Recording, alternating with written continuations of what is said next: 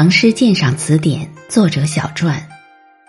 司空曙，字文明，一作文初，明州人，今河北永年东南。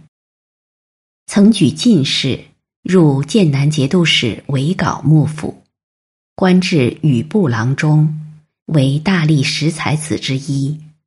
其诗多写自然景色和乡情旅肆，或表现幽寂的境界，或直抒哀愁，较长于五律，有《司空文明诗集》。